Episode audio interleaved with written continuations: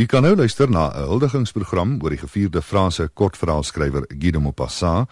Die gespreksleiers is Robert Young en Anton Smit. Hy was een van die merkwaardigste skrywers wat die wêreld opgelewer het. In die jare tussen 1880 en 1890 het hy 300 kortverhale, 6 romans, 3 reisverhale, 1 versbundel, 'n aantal dramas en ander werke geskryf. De Maupassant is gebore op 5 Augustus 1850 in Château de Méroménil, naby Dieppe in Normandië, Frankryk. Hy was die seun van Gustave en Laure de Maupassant. Sy broer Hervé is in 1856 gebore toe hy maar 6 jaar oud was en hulle was slegs twee kinders.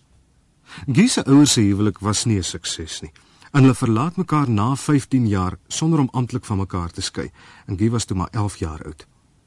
Na die skeiding skaar hy hom by sy moeder en bly hy hatig teenoor sy vader, 'n gevoel wat hy vir die res van sy lewe teenoor hom gekoester het. Later in sy lewe het Guy self ook 'n huweliksverbintenis gevrees. In heelwat van sy verhale is daar baie voorbeelde van 'n belaglike eggenoot en 'n eensame vaderlose kind. Hoewel Guy die prostituut in sy verhale verhef tot wondermens, is sy eie beskouing oor vroue in die algemeen maar baie pessimisties. Hy glo die vrou het in die lewe slegs twee funksies: 'n liefdesobjek en 'n moedersobjek. Hy glo verder dat die vrou sonder intelligensie is en dat haar menslike rol dus beperk is. Hy glo ook dat godsdiens die oorsaak is dat die man verkeerdelik in die mag van die vrou geplaas is en dat sy hom dan manipuleer. Guy ontvang sy eerste skoolopleiding van die kerk by 'n gemeentelike priester maar op 13-jarige ouderdom word hy gestuur na die klein seminarium by Yvetot vir leuke en klerikale leerlinge. Hy haat dit daar en bewerkstellig sy skorsing in 1868. Daarna gaan hy na die lycée by Le Havre en slaag hy in 1869 sy bakkalariaat. In die lengte van 1869 begin hy sy regstudies in Parys en dit word onderbreek deur die Frans-Duitse oorlog. Gedurende die tyd sluit hy as vrywilliger aan en tree op as veldkornet. Later reël sy pa dat hy oorgeplaas word na die kwartiermeesterskorps en sy ondervinding in die militêre veld voorsien hom van goeie idees vir sy verhale. In Julie 1871 word hy uit die weermag ontslaan en hy sit sy regstudies voort in Parys. Intussen reël sy vader vir hom 'n tydelike werk in die ministerie van marine sake. Hoewel hy teen die birokrasie was, het hy tog groot opgang juis daar gemaak. In 1879 versoek hy sy pa om hom te help met 'n oorplasing na die ministerie van openbare onderwys. Sy moeder Lor was die suster van Alfred de Poitvin. Hy was weer 'n groot vriend van die beroemde skrywer in daardie tyd Gustave Flaubert. Maar in 1867 ontmoet Guy vir Flaubert in Croisset op versoek van sy moeder. Nadat Guy na die oorlog terug is Parys toe, het sy moeder vir Flaubert gevra om 'n oogie oor haar seun te hou. En Flaubert was ook die een wat vir Guy leer skryf het. Wanneer Flaubert Sondag vir Guy na sy woonstel in Parys oorgenooi het, het hy sy skryfwerk gekorrigeer en hom wenke gegee. Hy het Guy ook voorgestel aan vername skrywers soos Emile Zola, Ivan Turgenev en Henry James. Hulle het op Sondag maar ook by Flaubert in sy Paryse woonstel gekuier. En Flaubert was vir Guy 'n leermeester en voog. Flaubert se skielike dood in 1880 was vir Guy 'n baie groot traumatiese ervaring. Guy was ook baie lief vir sport en hy was 'n knap roeier. As gevolg van sy verbintenis met die departement van marine sake, was hy baie lief vir die see en vir water. Sy passie vir die see en water kom in sy kortverhale ook duidelik na vore, byvoorbeeld in Le Mouche, die vlieg. Vanweë sy bedrywige sosiale lewe as jong student en sy waagmoed as eksperimenterende skrywer, raak hy al meer promisku en neem hy dikwels graag prostituie op sy seiljag op die Seine uit. Guy het gedurende sy leerlingskap by Flaubert een of twee verhale onder die skuilnaam Joseph Prunier gepubliseer. Maar die keerpunt kom in April 1880, 'n maand voor Flaubert se dood. In 1879 publiseer hy saam met ses ander groot skrywers van die tyd, onder leiding van die naturalis Émile Zola, 'n bundel met 'n versameling oorlogsverhale. Sy verhaal Bolfet word as die beste kortverhaal in die bundel beskou. Na die publikasie van Boule de Suif of Bolfet word hy oorval deur tydskrifte. Hy verlaat die ministerie en bring die daaropvolgende 2 jaar deur deur artikels vir Le Gaulois en die Gilles Blas te skryf. Maar hy raak al seker. In Maart 1883 diagnoseer sy dokter dat hy sifilis onderlede het. Hy was toe maar nog vroeg in sy 20's en dit was vir hom 'n ondenkbare skande en hy het geweier om daarvoor behandel te word. Later het dit vir hom 'n groot oorsaak tot pyn en ellende geword. Guy se skryfwerk val hoofsaaklik in die volgende tema-kategorieë: Die Frans-Duitse oorlog, die Normandiese landelikes, die bureaukrasie, die lewe aan die oewers van die Seine, die emosionele probleme van die verskillende klasse en verhale oor vrees, bygelowe, dubbelgangers, die makabere en die bonatuurlike. Die temas is 'n omvattende weergawe van die Franse lewe tussen 1870 en 1890. Heelwat literêres wil graag dat de Maupassant hom by die naturalisme geskaar het. Maar dit is nie heeltemal die geval nie. Omdat hy self in 'n sterk bewoorde brief aan 'n vriend skerp te velde trek teen Zola se sogenaamde dwaling. Zola was die leier van 'n klein groepie skrywers wat later as die Medan groep bekend gestaan het. Hoewel de Maupassant dikwels saam met hierdie skrywers gewerk en gekuier het, het hy tog sy eie styl sonder 'n bepaalde invloed van die ismus ontwikkel. Guy self het gesê sy werk ontstaan uit 'n iets wat onbeskryflik is en wat ook nie beskryf kan word nie. Hy het beweer 'n mens kon dit identifiseer, maar nie ontleed nie, soos elektrisiteit Hy het dit bestempel as 'n soort literêre vloeistof wat ons as een of ander talent of gawe raak sien. Daar is 'n sterk persoonlike element in sy werk en heelwat biografieë het dit gesien as leidrade tot sy persoonlike lewe.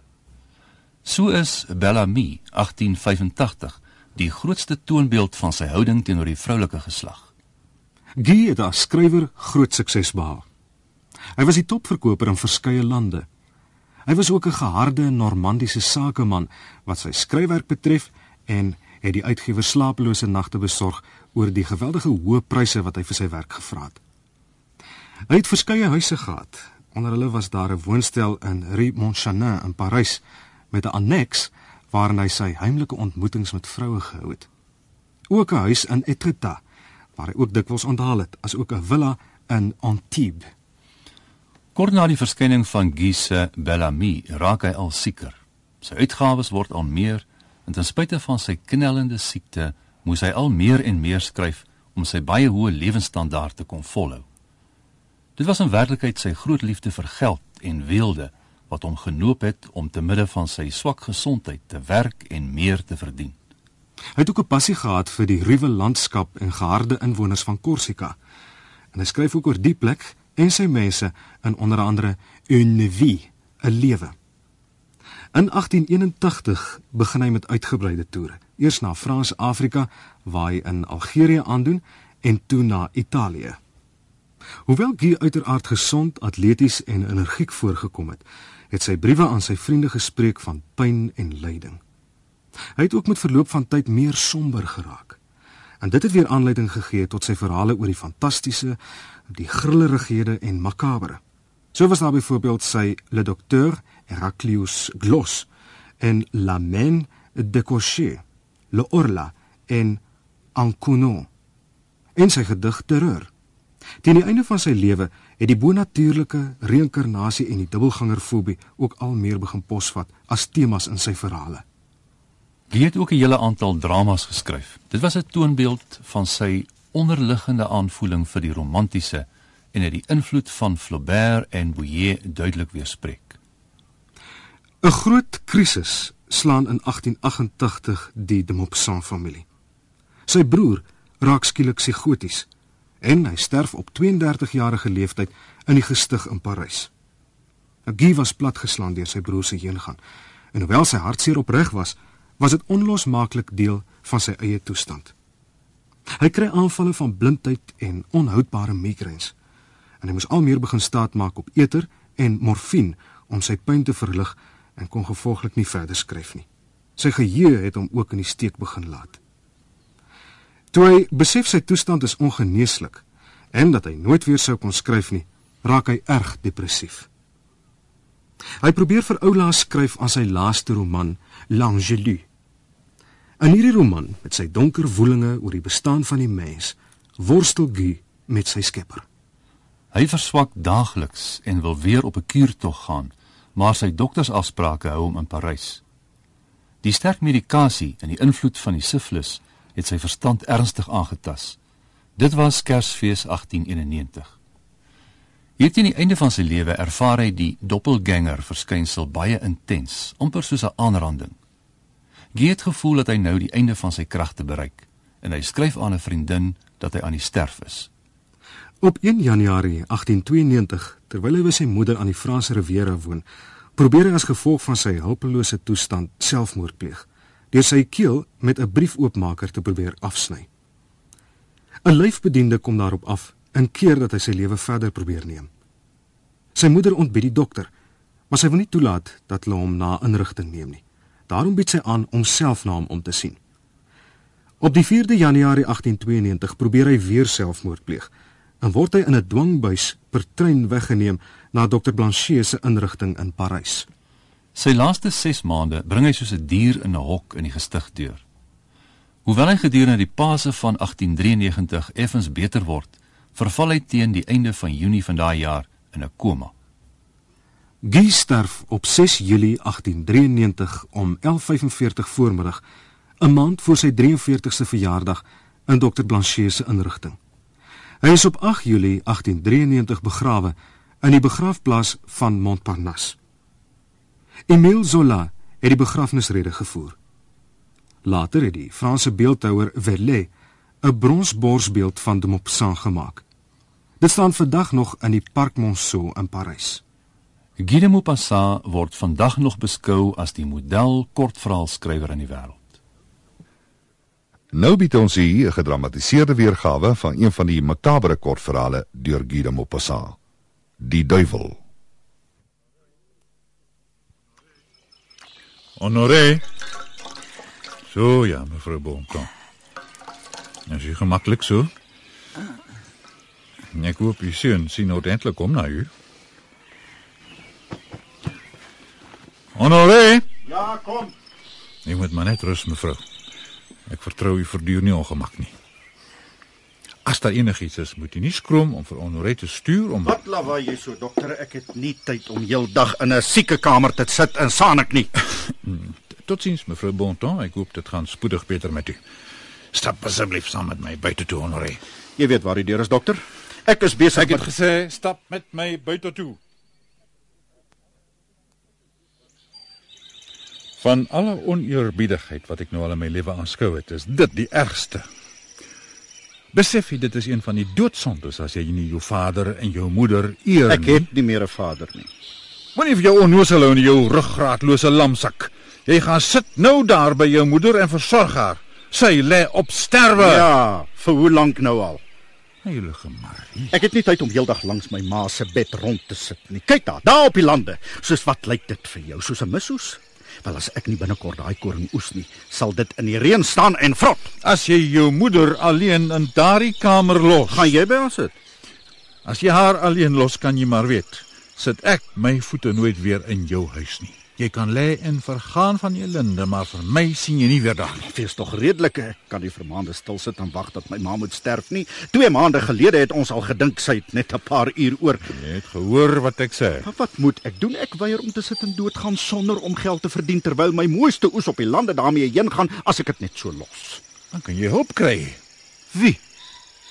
Jy kan gehoor of Rappé se vrou nie kan sien om hier te kom sit nie. Rappé. Die ou wasvrou wat ook die dooies uitlê en aantrek. Ja. Maar wat gaan sy my vra? Hoe moet ek weet ons maak nie van mekaar se dienste gebruik nie. Ek neem aan dit hang af van hoe lank jy vir haar gaan nodig kry. Gaan sien haar en kom met haar ooreen vir 'n prys. Dit gaan my 'n fortuin kos, ek weet dit. Dit, my liewe Honoré Bonton, is nie my probleem nie. As jy kan oes, kan jy sekerlik betaal ook. Goeiedag. Nee nee nee nee, nee wag maar nie loop nie. Ek sal haar gaan sien. Ek gee jou presies 'n uur. Net 'n uur, dan loop ek.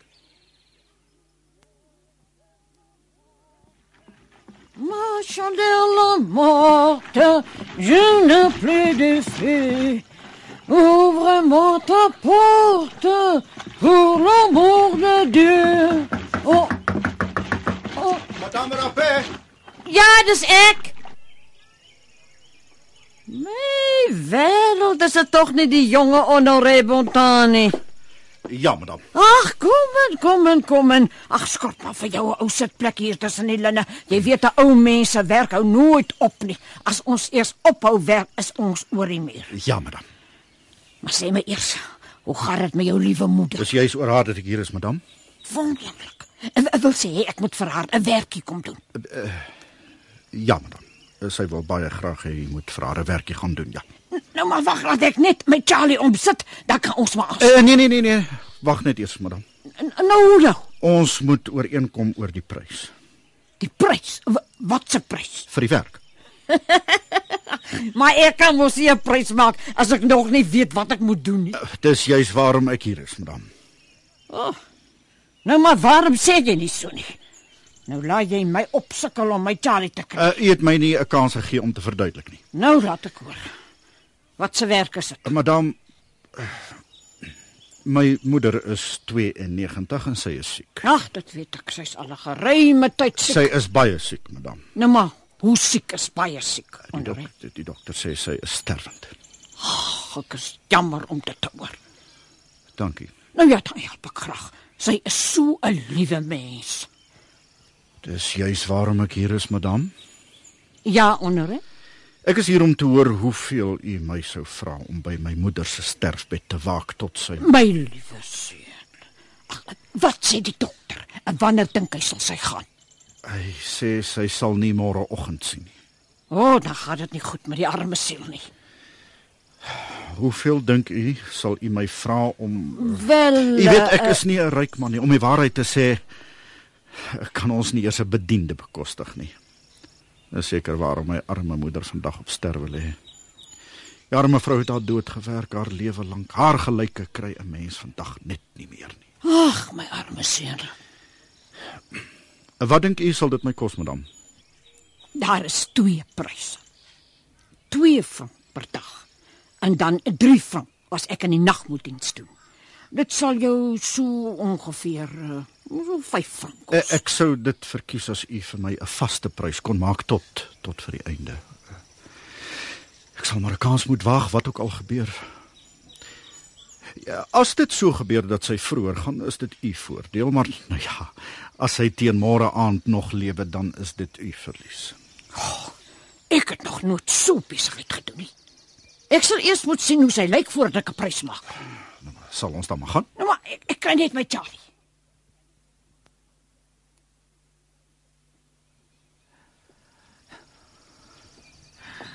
Hoe uh, lyk sy vir u?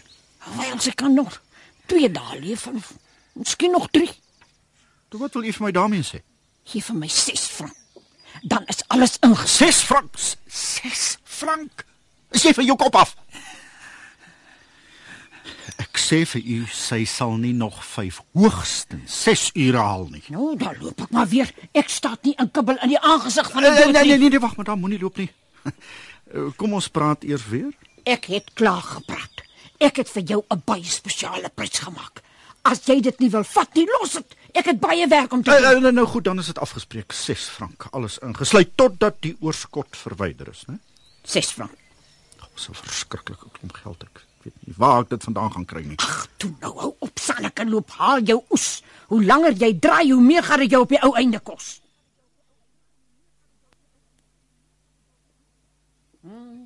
En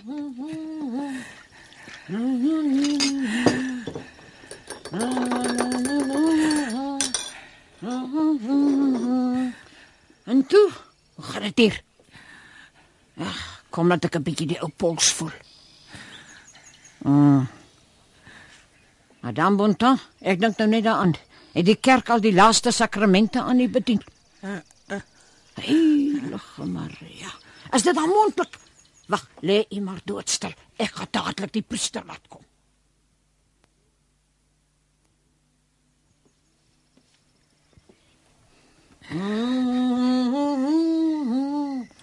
Na, ni, na, na, na.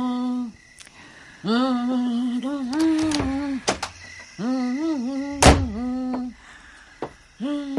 En toe. Hoe gaan dit hier? Hoe lyk dit vir jou? Naand moeder. Nog springlewendig, nee. Kom jy dit aan jou moeder doen? Wat?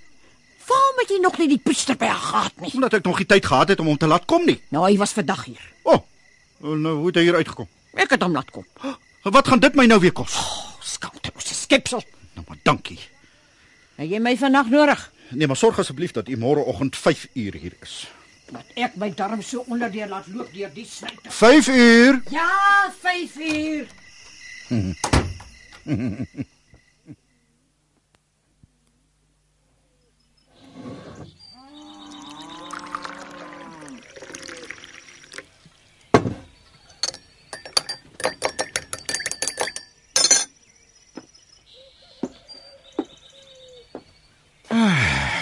Ek is amper klaar geoes.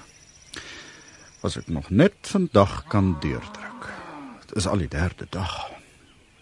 Hm. hm. Ek moet sê moeder is taaier as wat ek gedink het. Gelukkig dat ek larpe 'n gat in die kop gepraat het. ek moet sê ek kom goed weg vir 6 frank. ja, kom binne madame Rappe, dit is oop. Is jou moeder al Nee. Om my waarheid te sê, dit lyk vanmôre vir my asof sy 'n bietjie beter is. Ek sal teen son onder terug wees. Aangename dag, madam. so? Moenie dink hy kan met my mos nie. Dis nie net vir sy sterwende moeder wat hy gerespek het nie. Hy ontsien ook nie my grysheid of my kosbare tyd nie. Maar ons sal sien. Kirang spraai altyd uit. En dan is dit te laat. Môre, madame Bontemps. Hoe gaat dit vanmôre? Uh, ag, moenie bekommerd wees nie. Maak toe jou oë rus. Dink aan die salige rus wat vir jou voorlê, madame. Jy het jou lewe lank hard gewerk, jou afgesloof vir jou seun. Nee, nee, nee, nee, nee, madame, moenie jou moeg maak nie. Rustig, rustig. Hierso. Drink 'n slukkie water vir die ou droë keel. Hierdie vrou is nog lank nie van plan om te sterf nie. Kyk net hoe sterk is haar greep om die waterglas nog. Die klein swernoot hou my vir die gek. Hy het vir hom van baie goedkoop 'n verpleegster vir hier gekry. Kom dit is stadig nou, stadig madam. Uh, gee maar die glas. Ek sit hom op die bedkussie neer. Probeer nou jou oë sluit en slaap. Dink net aan die soete, ewige slaap. Pleks ek eers met die dokter gaan praat het. Hierdie vrou kan nog vir maande so lê. Ek sal iets aan die saak moet doen. Wat? Ek kan tog nie die stomme vrou iets aandoen nie. Dit sal moord wees. Nee, daar moet 'n ander manier wees. Ag, sy is in elk geval al so oud. Sy praat nie eers meer nie, stomme siel. 92. Plek sy laat gaan. Maar nou klou sy aan die miserabele ou lewe vas en dit sekerlik net vir haar ondankbare seun se ontwil. Nee, ek moet haar help. Sy kan nie net so lê nie. En ek kan ook nie so sit en tyd verspeel nie. Daar's hoeveel naaldwerk en waswerk wat op die dorp gedoen moet word. Ek verloor geld. Iets moet gedoen word.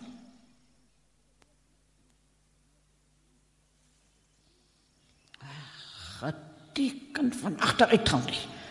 Dis al namiddag. Oor 'n paar uur kom daai bedrieger terug van sy lande af. As die vrou tog net wil gaan, is dit dan soveel gevra dat iemand wat geen belang meer by die aardse het, die laaste asem moet uitblaas nie. Uh, uh, uh, Madame.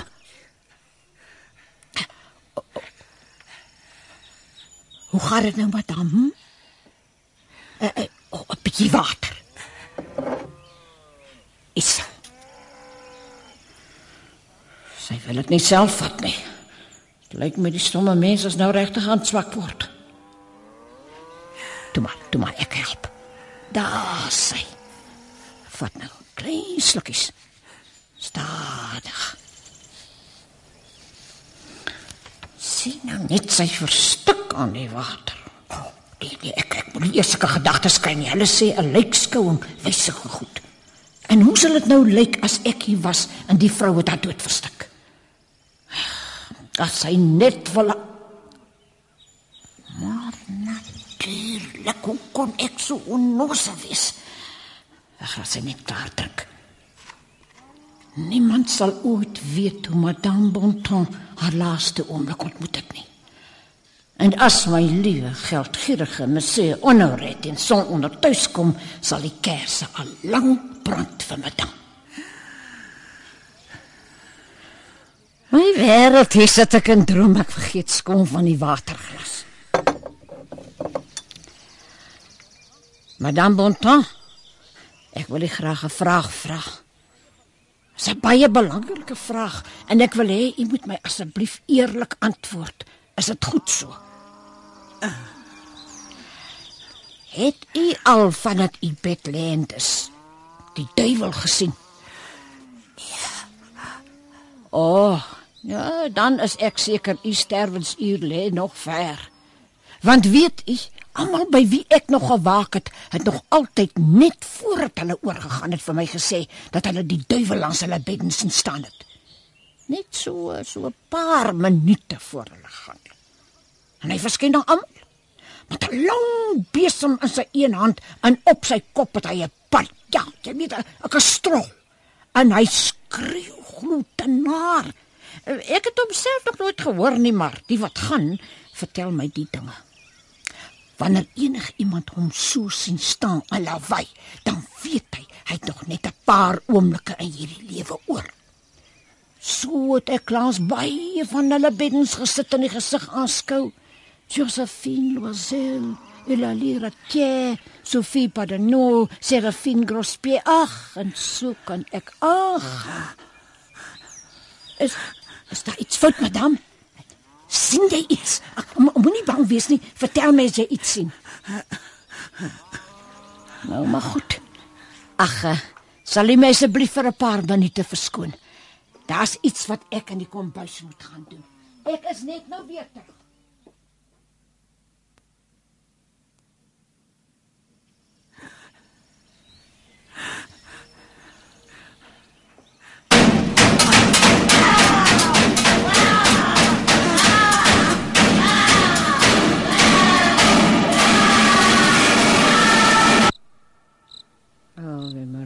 Padre Dio, prega per noi peccatori, adesso all'ora della nostra morte, così sia.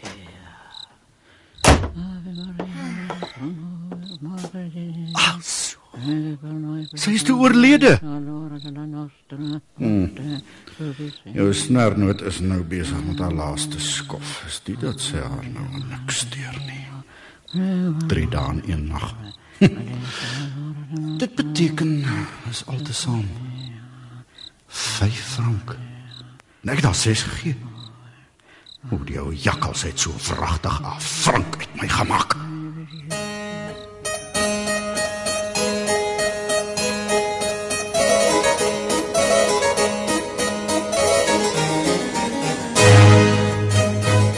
Dit was 'n verwerking van Guido Maupassant se kortverhaal Die Duiwel. Die rolverdeling was soos volg: Honoré Johan van der Merwe, Mevrou Rapie, Mims de Bruin, die dokter Pieter van Vuren en mevrou Bontan, Elma Kreinou. Die drama is opgeneem deur Brigitte Pernouche en van bytlanke voorsien deur Brendan Ferrell. Die duiwel van Guido Maupassant is vir die radio verwerk en opgevoer deur Anton Smit.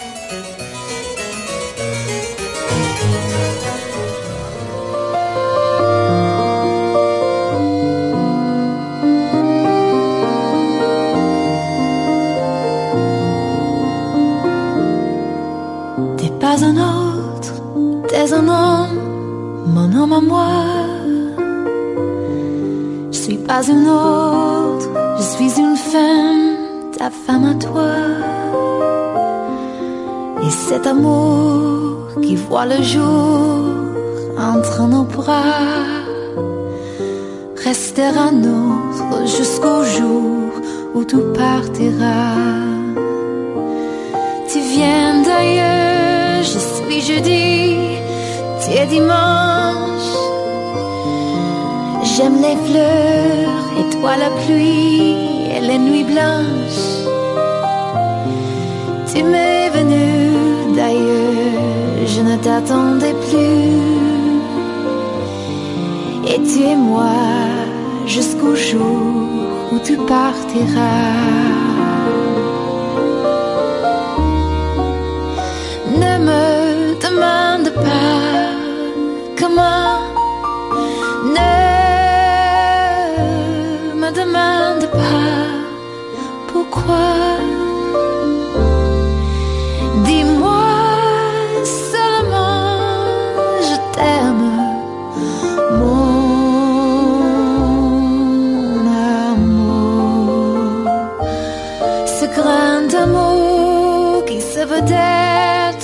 Premier, ce grand amour qui se veut être le dernier,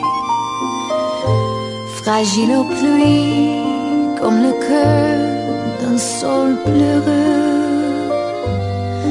pleurera à l'heure où tu partiras.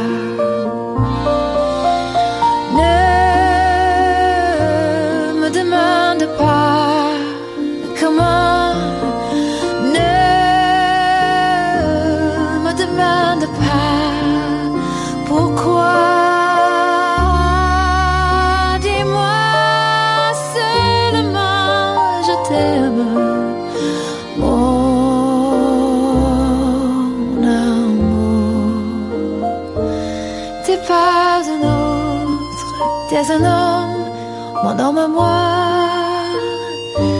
Je suis pas un autre, je suis une femme, ta femme à toi. Et cet amour qui voit le jour entre nos bras restera nôtre jusqu'au jour où tu partiras.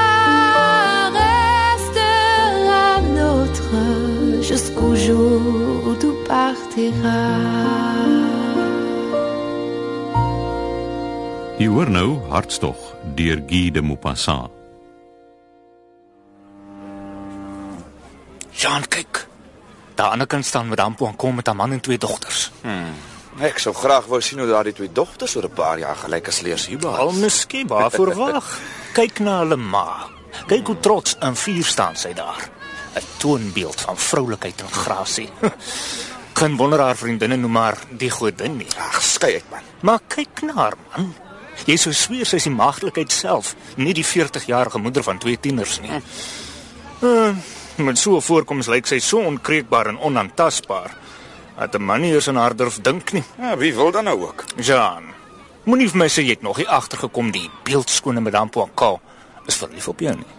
Wat? Jy lyk eerlik verbaas. Maar natuurlik is ek. Waar kom jy aan sulke onsin? My liewe vriend. Ek hou haar al die afgelope maand baie goed op. By elke geleentheid waar die offisiere van die garnisoen 'n bal of iets bywoon, probeer Madame Poincaré jou aandag trek. Toe man, erken dit. Jy weet sy is verlief op jou. Twak. Twak se voet. Ek's doodseker die vrome Madame Poincaré is verlief op 'n jong luitenant, Jean Renaldi. So hartstogtelik soos 'n jong meisie wat vir die eerste keer verlief is. Paul, jy kan daarmee die grootste onsin kwytraak die dag as jy lus is. Jy kan maar sê wat jy wil. Maar daai duifie is getref en wag net om uit die hemel binne in jou sterk arms te val. Genoeg van Madame Poirot en haar sieklike hartstof. Stiek kom hulle nou. Kyk net daai houding en haar pikswart oë. Uh, ek wens sy wou my raak sien. Dalk het jy die kat aan die stert beet. Sy is dalk verlief, maar nie op Stolsaan, hier is hulle nou. Ah, Madame. Madame, Monsieur. Poirot. Oh, monsieur Darico. Monsieur Rinaldi. Goeiemôre. En toe wat sê jy nou? Het jy gesien hoe kyk sy na jou? Sy het my kwaliek raak gesien. Sy het net een ding op die brein. En is nie Monsieur Poincaré nie. Wel, dink jy regtig so? hè? Natuurlik ja. Genade tog, wat 'n vrou.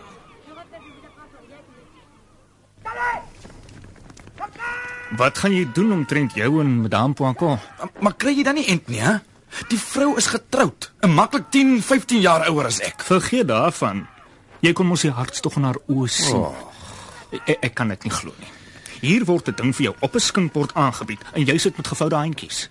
Ek gee nie om vir 'n bietjie romanse sodanige van nie, maar maar vir 'n skandaal het ek regtig nie lus nie, né? Wat voor skandaal? Hierdie vrou wil jou hê. Maar ek wil haar nie hê nie. Hæ? Dink net aan die so sappige sentimentaliteit en al die aandag wat sy wil hê, hè? Ek is my mos dood verveel. Bytendien, ek is bang sy raak heeltemal mal en nek uiteindelik kansel toe met die affære. Hæ? Nie love is nie man. Na 'n paar hartstogtelike nagte is haar vlammetjie geblus en dan kruip sy weer ewe tevrede terug na haar saai Monsieur Poincon en twee dogters. En sê nou haar vlammetjie wil nie uitbrand nie, hè? Wie hoe gaan ek na 'n maand voel? Ek wil mos nie met daar opgesel sit nie. Hoe raak ek dan weer van haar ontslaa? Man, jy loop Halie Bobbejaan agter die bult. Jong, ek weet nie so mooi nie. As ek vir haar wil sê ek het nou genoeg gehad, sal ek seker vir 6 maande mooi broodjies moet bak voor ek dit eers kan sê. En as sy my nog mal maak met haar gesaanik oor haar, haar verpletterde drome en illusie waaronder waaronder ek haar gebring het en en as sy my nog liefhet en ek weet nie wat se twak nog als nie. Nee, nee, dankie jou swaar. Stook jy maar madame Poincon se vuurtjie.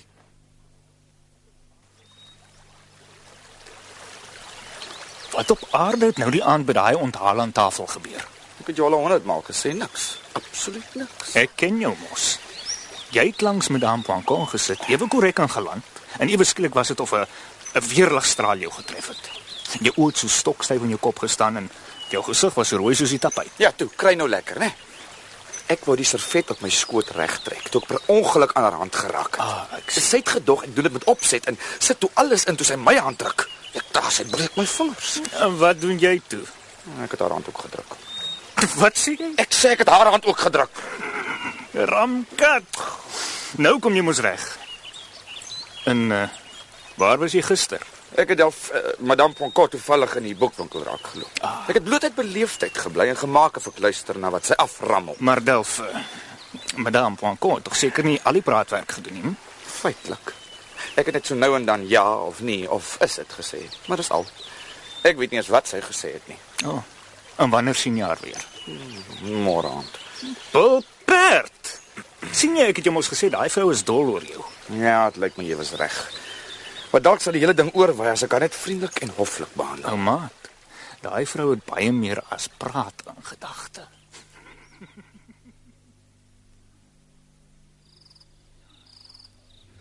Nou ja, Jean Renald, hier is jy. O, oh, Jean, kom in. Goeienaand, madame. Oh, Jean. Oh, Jean. Oh, oh, Jean.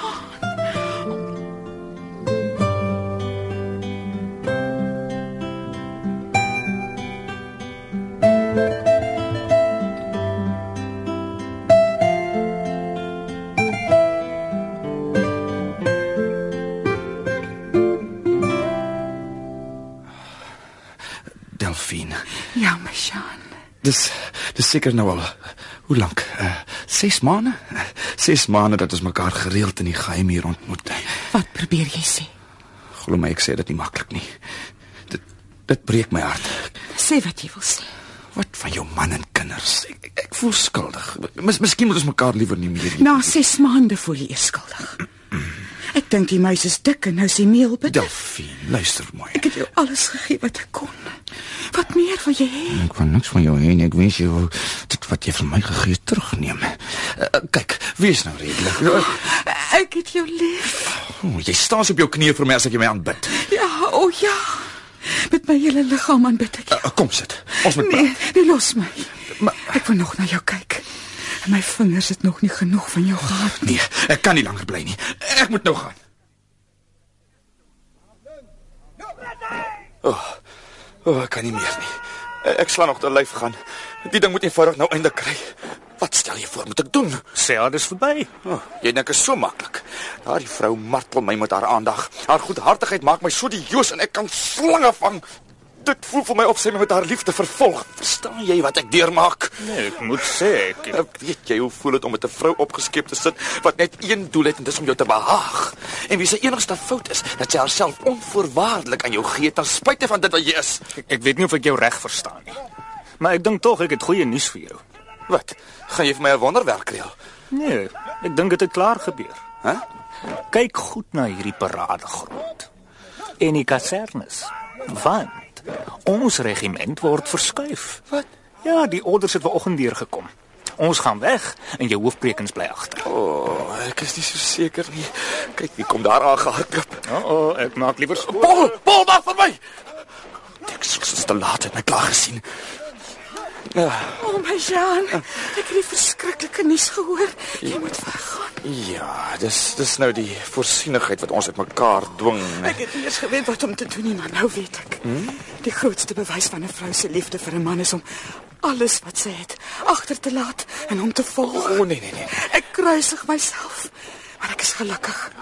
Asof ek myself vir die eerste keer aan jou gee. O oh, my liewe Jean, dis die grootste offer wat ek aan jou kan bring. Ek is joue vir altyd. Nee, nee, jy maak 'n fout. Luister na my. Niemand, geen mens kan van jou verwag om alles vir 'n vir 'n snuiter soos ek op te offer nie. Dit kan jy nie sien waarvoor jy jou gaan inlaat nie. Dink dit aan die verlore aansien en die luksede en jou man en en twee pragtige dogters wat jy sal moet agter. Kan jy regtig so 'n lafhart wees, Jean? Maar is jy dan van daai soort mans wat 'n vrou verlei net om haar dan vir die een of ander lawwe gier soos 'n warm patat te los? My liewe Delphine, natuurlik nie. Maar dink tog hieraan. Die wêreld sal sy deure in ons gesigte toe klap oor wat ons doen, hè? Dis veral vir jou en, en jou reputasie baie belangrik. Wat maak dit alles saak as ons mekaar liefhet? Ek gaan saam nee, met jou. Nee, nee, ek weier. Nee, verstaan jy? Ek sal dit nie langer duld nie en ek verbied jou om verder daaroor te praat. Jean, ek verstaan jou. Focus. Jy klou nou al lank genoeg aan my vas, ten spyte van wat ek is. Dis nou tyd dat jy jou van my losmaak sodat jy weer stabiliteit in jou lewe kan kry. Vaarwel.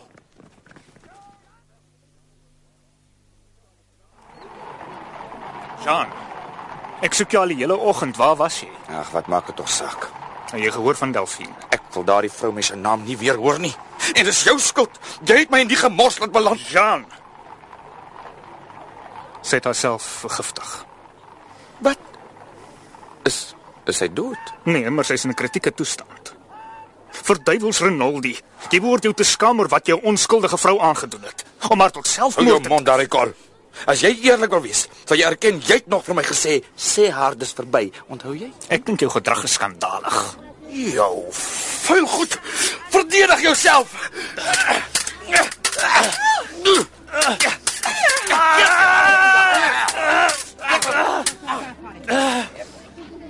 Jy wen, Jean. Maar ek bejammer jou. Jean. Oh my Jean. Jy's hier. Ja, ek is hier. Jy sal nie doodgaan nie. Jy sal gesond word en ons sal mekaar altyd en altyd lief hê. Dan is dit waar. Ja. Jy's tog lief vir my. Ja. En Delphine, ek het besluit om Ja, gaan uit die weermag bedank en, en sodra jy gesond is, gaan woon ons iewers langs die langs die Middellandse See. Wat sê jy, hè? O, oh, Jean.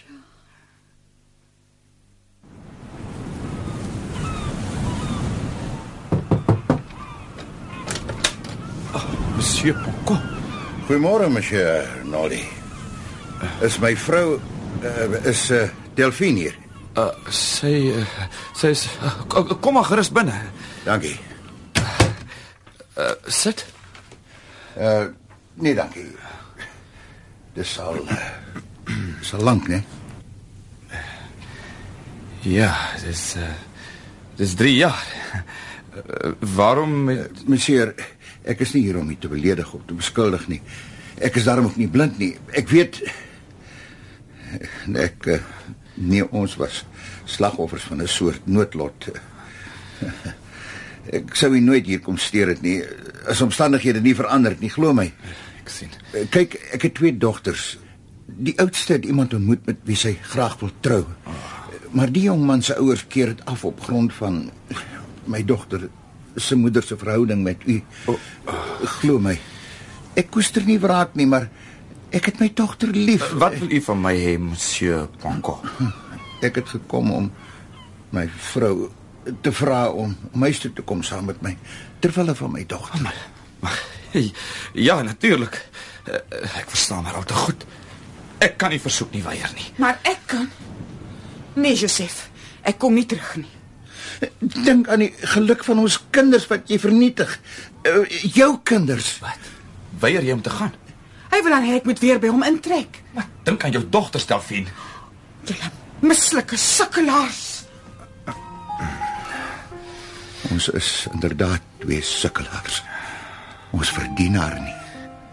Nee. Ons verdien haar beslis nie.